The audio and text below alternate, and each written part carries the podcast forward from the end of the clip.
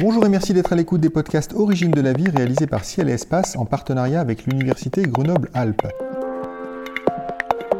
Cinquième épisode de la série, nous allons aujourd'hui nous intéresser aux sources d'énergie exploitées par le vivant avec un focus sur la photosynthèse. Comment ce mécanisme fondamental au cœur de la biosphère est-il apparu? La photosynthèse pourrait-elle fonctionner sur une planète éclairée par une étoile différente du Soleil? Pourrait-on l'utiliser pour détecter la vie ailleurs? Pour répondre à ces questions, nous aurons à nos côtés deux spécialistes, Olivier Bastien et Denis Falconet, tous deux chercheurs au laboratoire de physiologie cellulaire et végétale, un laboratoire du CNRS, du CEA, de l'INRA et de l'Université Grenoble-Alpes. Messieurs, bonjour. Bonjour. Alors la photosynthèse, c'est donc cette capacité qu'ont certains organismes vivants à fabriquer de la matière organique. Vous me corrigerez si ce n'est pas exactement ça, en utilisant l'énergie solaire. Est-ce que vous pourriez, s'il vous plaît, Olivier Bastien, nous préciser euh, en quoi ce mécanisme joue un rôle vraiment essentiel dans la biosphère? Alors à plusieurs titres. Euh, tout d'abord, euh, la photosynthèse, elle utilise une source d'énergie qui est extérieure à la Terre. Et en cela, si on prend un être vivant, euh, un être vivant, c'est essentiellement quelque chose qui se reproduit, qui évolue, et il y a besoin d'énergie pour faire ceci. Cette énergie, alors les, les, étudiants et les lycéens ont appris la notion de consommateur secondaire, primaire, producteur primaire. Et le producteur primaire, c'est le premier fabricant de biomasse. Cette biomasse, pour la, pour la créer, on a donc d'énergie et cette énergie elle est tirée du soleil. Ce qui fait que ces êtres vivants là, ils sont non seulement ils ne sont pas isolés d'un point de vue thermodynamique, c'est-à-dire échange d'énergie avec euh, la Terre, mais également finalement du soleil solaire. Euh, Soleil-Terre, et ce qui en fait bah, finalement un système, euh, on va dire, la vie quelque part est un système qui a besoin d'une étoile et d'une planète. Donc c'est la connexion directe du vivant à notre étoile finalement. Ça à notre étoile. Alors quelque part, on pourrait augmenter finalement la proposition de Biarritz qui dit qu'on n'est pas des poussières d'étoiles. On peut même ajouter qu'on est biberonné par les étoiles parce que finalement on prend une partie de l'énergie et on la transmet à nos descendants et aux arbres phylogénétiques, au reste du vivant. Quoi. Alors, euh, dans le détail, euh, donc c'est une utilisation, mais qui est, faite pour quoi En quoi cette lumière est, transformée euh, Quelles molécules sont impliquées dans le mécanisme de la photosynthèse, Denis Falconet eh bien, donc, c'est les organismes qui vont utiliser le, carbone gazeux, donc le CO2 qui est dans l'atmosphère, et qui donc, ces, ces organismes qui sont capables d'utiliser ce CO2 et en utilisant la lumière du soleil grâce à des photorécepteurs donc, qui sont bien connus, la chlorophylle que l'on retrouve dans les chloroplastes, eh bien, ils vont utiliser ce gaz carbonique pour fabriquer d'abord du glucose qui va ensuite être transformé en des chaînes très longues qui vont être stockées dans les cellules, qui, qui vont pouvoir donner par exemple l'amidon dans certaines cellules ou les gouttelettes lipidiques. Ces lipides et ces sucres sont ensuite utilisés par la cellule pour fabriquer tout ce qui est synthétisé à l'intérieur d'une cellule. Donc, sans cette capacité à prendre le carbone où il se trouve dans l'atmosphère, il ne pourrait pas y avoir de vie sur Terre. Alors ces organismes, on les appelle autotrophes parce qu'ils sont capables d'utiliser cette lumière. Mais en même temps, ils sont aussi ce qu'on appelle mixotrophes, avec mix, dans le sens où ils vont pouvoir utiliser ces molécules carbonées et les redigérer, ce qu'on appelle la respiration, pour redonner de l'oxygène.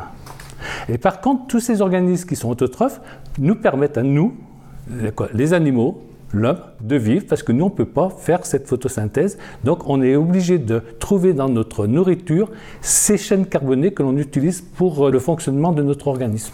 Donc, c'est vraiment là la distinction entre les, producteurs primaires hein, que vous faisiez tout à l'heure, Olivier Bastien, et les producteurs secondaires. Donc, grosso modo, euh, on a euh, cette photosynthèse qui crée cette matière organique. Alors, typiquement, évidemment, tout le monde, enfin, les plantes, hein, on peut commencer par le début, c'est le cas le plus, le plus connu. Est-ce que vous avez parlé, Denis Falconet, de, de CO2, donc manifestement l'utilisation euh, de ce, gaz est important dans le processus. Est-ce que ça signifie que la photosynthèse a un impact sur notre environnement atmosphérique, euh, par exemple? Ah ben, Exactement, parce qu'on sait que ce CO2 qui participe à l'effet de serre, il faut l'utiliser, le pomper de l'atmosphère pour qu'il n'augmente pas. Parce que nous, actuellement, ce que l'homme est en train de faire, c'est relarguer des grosses quantités de carbone dans l'atmosphère. Et jusqu'à présent, quand ces relargages étaient limités, ces organismes photosynthétiques étaient capables de le, prendre et de le retransformer en oxygène. Malheureusement, actuellement, ce n'est plus le cas, d'où l'augmentation du gaz carbonique dans l'atmosphère. Alors, on travaille énormément dans notre laboratoire, par exemple, à comprendre et à augmenter les rendements de cette photosynthèse. Alors cette photosynthèse euh, qui joue un rôle si important, qui a complètement transformé euh, l'atmosphère de, la Terre, hein, puisque au début, je crois, il y avait beaucoup de CO2 dans l'atmosphère de la Terre primitive. Alors, cette photosynthèse, elle est apparue avec les premières cyanobactéries. Et on date à peu près à 2,5 milliards d'années l'apparition de ces cyanobactéries sur notre Terre. Ensuite, il y a donc eu à ce moment-là justement l'utilisation du CO2 qui était dans l'atmosphère, ce qui fait qu'il y a eu ce qu'on a appelé la grande oxygénation, qui a permis donc euh, une augmentation de la quantité d'oxygène dans l'atmosphère à quelques pourcents. 3-4%. Ensuite, il y a eu une évolution de ces cyanobactéries qui ont généré plein d'autres organismes photosynthétiques. Et au moment de la création de ces nouveaux organismes photosynthétiques, la quantité d'oxygène a augmenté jusqu'à 20% le niveau actuel. On a même eu un pic à 40% à un moment donné lorsqu'il y a eu euh, l'explosion des plantes supérieures. On a une idée de, quand ça s'est passé, cette explosion euh, oxygénique, euh, si on peut dire comme ça? Alors, les cyanobactéries, on date leur apparition à peu près entre il y a 2,5 et 2,3 milliards d'années. Euh, euh, à partir de là, donc, se produisent les premières transformations, le premier, première montée, comme l'a dit Denis, d'oxygène, et c'est à partir de là qu'on va avoir les radiations d'oxygène. Donc on date, c'est à peu près par ici. Et qu'est-ce qui explique le, succès entre guillemets évolutif? Enfin, il faut imaginer une sélection quand même de ce, mécanisme dans le règne vivant. Qu'est-ce qui explique cette, ce formidable succès de la photosynthèse finalement? Alors, alors, euh, ce qu'il faut voir, c'est que à partir des cyanobactéries, comme l'a commencé à l'évoquer Denis, il y a eu différentes euh, évolutions, pas au sens finaliste, mais évolution de la vie de fait, et euh, par différentes transformations. Notamment, une des transformations les plus importantes qui s'est passée, c'est l'ingestion d'une de ces cyanobactéries. Alors, cyanobactéries, dedans, il y a bactéries. Il faut savoir que le règne du vivant se partage en trois règnes, ce qu'on appelle les archébactéries et les bactéries, qui sont des cellules monocellulaires, donc sans noyau, et ce qu'on appelle les eucaryotes, qui sont des cellules avec un noyau qui possède également une mitochondrie. Cette mitochondrie étant chargée d'utiliser ce qu'on appelle une énergie chimique, l'ATP, on va reparler après, et de transformer ça en énergie pour fabriquer des choses. Et, voilà. Bien. Et euh, donc, ce qui va se passer à un moment donné, il y a à peu près 2,1, 1,9 milliards d'années, en gros c'est par là, il va se passer un phénomène majeur qui va être l'apparition de ce qu'on appelle les premiers archéplastidia. C'est-à-dire, il y a une cellule eucaryote qui va phagocyter, on, appelle, parle d'endosymbiose, une cyanobactérie. Cette cyanobactérie va petit à petit dégénérer, c'est-à-dire que certains de ces gènes vont être envoyés au noyau de la cellule hôte et elle va devenir ce qu'on appelle un plaste. Voilà. Donc, il y a archéplastidia pour arché vieux et puis plastidia le plaste. Voilà. À partir de cet archéplastidia, on va avoir un tas de, de, diversification. On parle de radiation du vivant, où vont être créées notamment ce qu'on appelle les algues rouges, les rhodophyta, les algues brunes, les glottophyta, tout ça dans une échelle qui va être sur l'ordre de 100 millions d'années. Il y a 1,8, 1,9 milliard d'années. Et assez tardivement, il faut bien le dire, on va avoir l'apparition de ce qu'on appelle un chlorobionte. C'est l'ancêtre en fait de ce qu'on appelle la lignée verte, qui va en donner euh, successivement les algues vertes il y a 1,2, 1,3 milliard d'années, et les streptophytes, c'est-à-dire toutes les plantes, pour parler au sens large, qu'on a autour de nous, c'est-à-dire les arbres, euh, les, euh, les, mousses, etc. Ça, il y a 700 millions d'années. Et donc, la photosynthèse va se propager comme ça dans tout le règne du vivant. Se propager, en fait, elle est léguée en quelque sorte. Léguée, améliorée, améliorée, pas au sens finaliste, pareil. En fait, quand on parle d'améliorer, c'est s'adapter. Alors qu'on parle d'évolution, là aussi, il faut être un peu prudent. L'évolution, euh, comme dirait euh, Richard Dawkins, il faut voir ça comme un fleuve. Euh, il y a plein de gènes qui avancent comme ça, les cours d'eau se font des méandres, et de temps en temps, il y a des barrières qui se font, les choses sont sélectionnées parce qu'elles arrivent à passer. Donc l'évolution, c'est en même temps un mélange de le hasard et la nécessité de monodin. C'est-à-dire que le hasard fait qu'on on, crée des gènes, on crée des protéines, etc., etc. Et il y a la sélection qui se fait par l'objet extérieur, qui est, ben, on va sélectionner, va être plutôt sélectionné ce qui a survécu. Voilà. Peut-être juste compléter un point, c'est que la nature aime bien euh, imaginer de nouvelles créations, et donc elle a créé aussi de nouvelles algues, ce qu'on appelait une deuxième symbiose. Et en fait, ce qui est intéressant, c'est que cette deuxième symbiose a surtout concerné ce que l'on trouve dans les océans, le phytoplancton. Parce qu'on oublie toujours que la photosynthèse, on se dit, ouais, je regarde par la fenêtre, je vois des arbres, ça y est, c'est photosynthétique. Mais ce qu'on ne sait pas, c'est qu'en fait, une bonne partie plus de 50% de la photosynthèse est réalisée dans nos océans grâce au phytoplancton, d'où l'importance que l'on entend en ce moment dans les radios et tout ça, de la pollution des océans, de l'augmentation de la température, parce que c'est lui qui en fait libère 50% de l'oxygène que l'on respire actuellement. Ça veut dire qu'il y a eu deux événements dans l'histoire du vivant qui euh, ont concerné la photosynthèse, le développement de la photosynthèse. Exactement. En fait, on peut, comme l'a résumé Olivier, il y a eu la cyanobactérie, une première symbiose qu'on appelle symbiose primaire et une deuxième symbiose, symbiose secondaire. Et cette symbiose, elle se produit tous les jours. Ça se produit encore actuellement. Et on étudie au laboratoire comment cette symbiose s'opère. Alors, si ça a si bien euh, fonctionné, donc on comprend bien, il n'y a pas de, but final, euh, de grands dessins cachés derrière tout ça, évidemment. Mais euh, malgré tout, comment expliquer le, succès de la photosynthèse par rapport à, d'autres mécanismes d'extraction de l'énergie, d'utilisation de l'énergie? D'abord, dans les ressources primaires, hein, là je parle vraiment des, producteurs primaires, est-ce qu'il y a d'autres manières de fabriquer de l'énergie pour, pour le vivant, Denis Falconet Oui, alors en fait, on a un exemple qui s'étudie, c'est dans les fosses océaniques, parce que là-bas, il n'y a pas de lumière. Donc en fait, on ne peut pas avoir la photosynthèse telle qu'elle existe à la surface. On pense au-dessus de 100 mètres ou 200 mètres de l'océan. Là, il y a un peu de lumière qui arrive, avec des longueurs d'onde différentes. Mais plus on descend, moins de lumière. Et à ce moment-là, il a fallu trouver un moyen original, et c'est ce qu'on a appelé euh, l'oxydation de composés minéraux. Et en fait, la différence que l'on observe, disons, entre chimiosynthèse et photosynthèse, elle tient à ce que l'origine de l'énergie utilisée n'est plus est une énergie chimique d'oxydation et non pas la, la photolyse de l'eau qui est réalisée par la photosynthèse. Et c'est de là que les cellules récupéraient leur énergie. Donc, indépendamment de la lumière.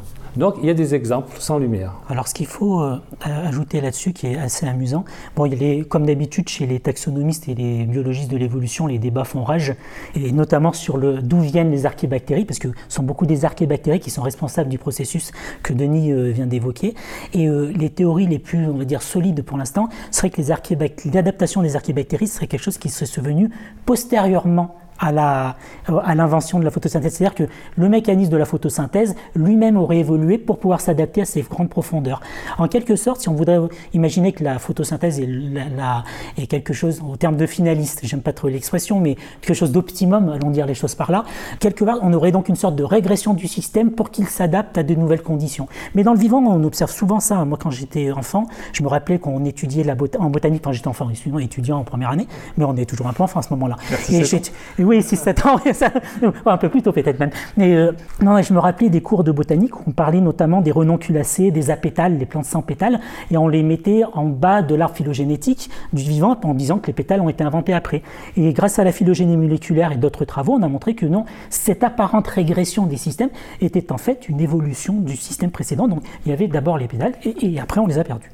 D'une certaine manière, ça peut sembler cohérent euh, que finalement euh, le soleil et la lumière euh, solaire soient utilisés assez rapidement, entre guillemets, par le vivant, parce que c'est quelque chose qui est disponible, peut-être plus que ces réactions d'oxydation dont vous parliez, Denis Falconet? Oui, parce que la lumière, à partir du moment où on est à la surface du globe, on l'a. Alors après, il y a des adaptations, parce que je veux dire, si on est dans une forêt qui a des grandes dans la canopée, il y a tout un écosystème qui fait que les plantes vont s'adapter à la qualité de la lumière qui arrive, parce que ce n'est pas la même lumière qui va arriver au sommet de la forêt que celle qui va arriver en bas. Donc les organismes ont pu, une fois que la photosynthèse a été inventée, créée, on ne sait pas comment dire, euh, est apparue, il y a eu toute une adaptation en fonction de la localisation des écosystèmes, que ce soit dans les océans ou sur Terre. Donc la photosynthèse, on l'a compris, elle-même euh, est un mécanisme qui s'adapte. Enfin, les plantes euh, imaginent, alors c'est toujours compliqué, je comprends, pour vous d'utiliser des mots comme imagine, invente, parce que les plantes ne font rien de particulier. Euh, toujours est-il que, est-ce que ce mécanisme de photosynthèse, est-ce qu'on pourrait le transposer à d'autres environnements? Donc on voit que déjà entre la canopée et puis les pieds des arbres, c'est pas exactement la même chose qui se passe. Est-ce qu'on pourrait le transformer à des environnements autres que celui de la Terre, par exemple sur Mars ou sur une exoplanète, Olivier Bastien? Oui, tout à fait. Alors, juste pour revenir un tout petit peu avant sur la question précédente, il y a quelque chose sur l'histoire du succès de la photosynthèse qui, à mon avis, permet aussi, on va être directement en relation avec les étoiles, c'est qu'il ne faut pas oublier que le Soleil, euh, si j'écoute euh, mes collègues Xavier Delfos, etc., parce qu'on en discute beaucoup maintenant avec les projets interdisciplinaires que nous avons, euh, en fait l'apport de lumière est relativement stable depuis un certain temps et va le rester pendant très longtemps. Le Soleil, il a grosso modo 4,6 milliards d'années, à peu près autant à vivre. il a été, je crois, un peu tumultueux pendant les 100 millions, quelques millions d'années, et après ça s'est vite stabilisé. Et on peut imaginer que sans doute peut-être il y a eu d'autres inventions du vivant, parce que le vivant a cette caractéristique, c'est qu'il éradique tout ce qu'il y avait avant. Pour retrouver des traces fossiles, c'est extrêmement euh, compliqué. Notamment, euh, on parlait tout à l'heure de radiation des plantes, etc., ou des êtres vivants. Euh, par exemple, sur les plantes, les fameuses archéplastidia, on relève qu'une seule une seule fois l'invention du plast, à une exception près, un seul organisme. Et donc, quelque part, toutes les plantes dérivent d'un seul truc. Donc, euh, on imagine que ce truc-là a dû se produire plein de fois. Il y en a un qui a été sélectionné. Et à l'après, ça devient très stable. la source, euh, le Soleil étant extrêmement stable aussi, on peut imaginer qu'il y a un avantage certain par rapport à ça. Alors, évidemment, une fois qu'on se dit si c'est stable ici, que ça s'est passé, est-ce que ça ne peut pas se passer ailleurs? Bien. Alors là-dessus, il y a deux problèmes hein, euh, qui se posent. C'est quel type d'étoiles, parce qu'il y a plusieurs types d'étoiles. Les plus étudiées sont les étoiles de type naine rouge, parce que nos collègues astronomes disent que pour des histoires de contraste signal sur bruit, on arrive plus facilement à détecter des exoplanètes. Donc la question qu'on se pose naturellement, c'est est-ce qu'il peut y avoir des photos, de la photosynthèse autour d'étoiles gravitant autour de la zone habitable d'une étoile de type naine rouge?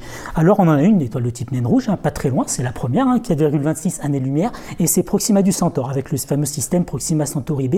Et là, donc, il y, a, des collègues euh, d'une autre université qui ont fait quelques travaux et qui ont montré que si on prend cette étoile-là, on étudie la lumière tant en qualité, c'est-à-dire les longueurs d'onde, qu'en quantité, c'est-à-dire l'énergie apportée par les photons incidents sur, le, sur la dite planète, on peut créer et de, on peut faire fonctionner, pardon, euh, de la photosynthèse et anoxygénique et oxygénique. Les deux systèmes fonctionnent.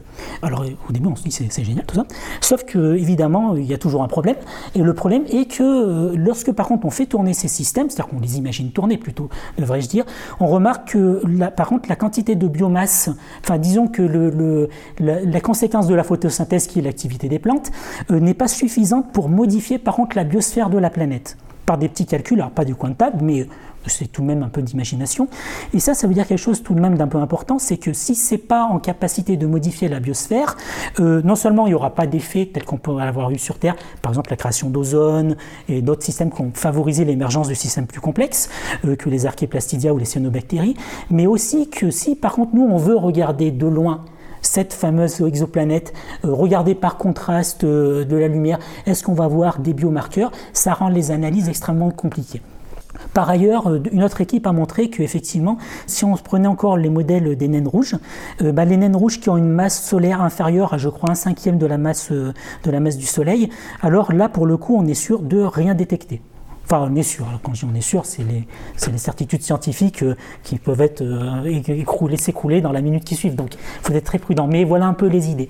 Alors là, je me dois de mentionner pour le coup que il se trouve que ici à l'université Grenoble-Alpes, c'est ancien Joseph Fourier, on a développé, enfin, on a, grâce à l'IDEX de l'université, on a développé un projet interdisciplinaire, donc avec beaucoup de laboratoires grenoblois, que ce soit l'IBS qui travaille par exemple sur des, euh, systèmes de, bactéries sulfurées, ce genre de choses, euh, nous qui travaillons dans le domaine du végétal, euh, l'astronomie, la géologie avec ISTER.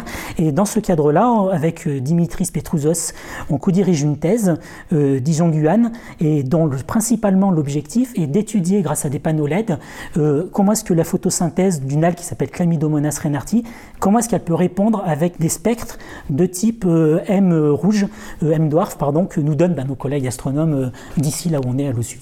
Ça veut dire que vous prenez cette algue, vous l'éclairez différemment et vous voyez un peu comment elle, réagit. Là, c'est, de la, c'est, de la, c'est une expérimentation de laboratoire. oui, tout à fait. En fait, l'idée, c'est de, on nous fournit les spectres, on essaye de trouver une combinaison de panneaux LED qui permettent de simuler ce spectre.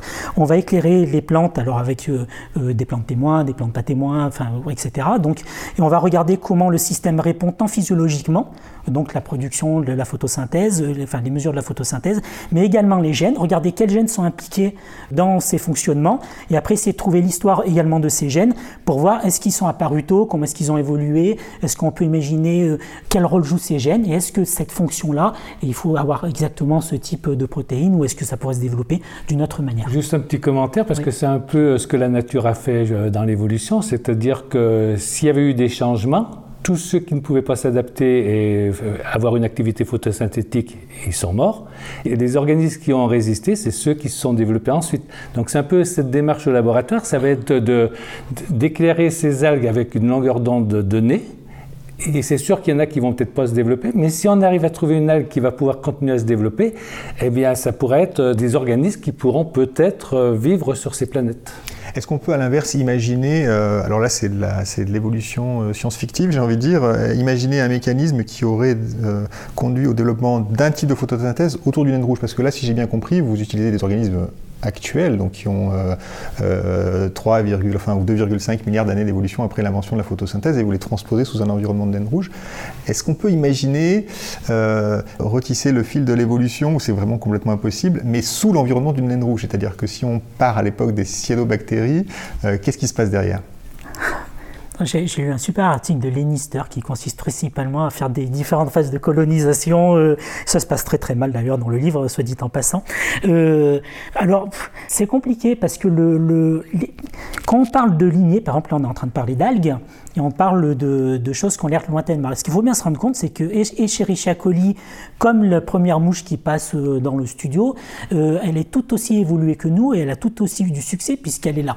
Donc euh, voilà. Alors souvent quand on parle d'organismes, on va dire primitifs, sont plutôt comme le crocodile par exemple, c'est parce qu'en fait on pense qu'ils ont été comme ça il y a très longtemps, ils ont cessé d'évoluer. Donc ils nous donnent une image du passé au moment où les branches de l'arbre de l'évolution se sont séparées. Euh, malgré tout, comme je viens de le dire, ces algues, les algues qu'on a ici, sont tout à fait adaptées à l'environnement. En fait, elles sont adaptées à des niches environnementales de la Terre, mais tout de même pour la Terre. Et effectivement, euh, la naine rouge ayant cette chose particulière de son spectre particulier, je pense que plutôt à trouver des, organismes vivant actuellement déjà pouvant un peu s'adapter, mais euh, les remplacer, pour ça il faudrait déjà connaître les mécanismes de l'évolution, faire ce qu'on appelle de l'évolution dirigée, et il faut bien admettre qu'on est plutôt très mauvais en la matière pour l'instant.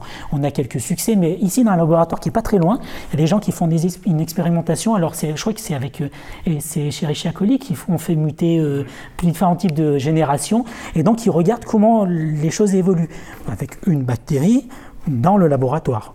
Et la dernière n'a pas de direction, c'est-à-dire qu'on ne dit pas on va les prendre, on va les mettre, je ne sais pas, tu pourrais imaginer un environnement, puis est-ce qu'on va avoir du succès? Ça, donc, à contrario, euh, j'imagine que vous allez me répondre la même chose, euh, parce que la question est encore plus science-fictionnesque. Euh, est-ce qu'on pourrait utiliser la photosynthèse pour transformer l'environnement d'une planète? Est-ce que ça peut être un, moteur de terraformation, comme on dit en science-fiction? Alors, pour répondre à cette question, je dirais que oui, dans le sens où ça a transformé notre planète. Donc, si ça a transformé notre planète, il n'y a aucune raison que si on peut développer la photosynthèse sur ces planètes, il n'y a aucune raison que ce qui s'est passé sur la nôtre, toutes choses étant égales, même avec euh, distance à un soleil donné, euh, eh bien, il n'y a aucune raison qu'on ne puisse pas transformer euh, cette planète qui, est en train d'évoluer. Très bien, bah, écoutez. C'est une réponse très personnelle. C'est une, grande lueur d'espoir peut-être pour certains de nos auditeurs. Merci. Ou pour les plantes qui y seront. Merci beaucoup euh, Denis Falconet et Olivier Bastien d'avoir participé à cette émission. Le prochain épisode de la série Origine de la vie sera consacré à la formation des systèmes planétaires et leur impact sur l'habilité euh, des planètes. À très bientôt à l'écoute de nos podcasts.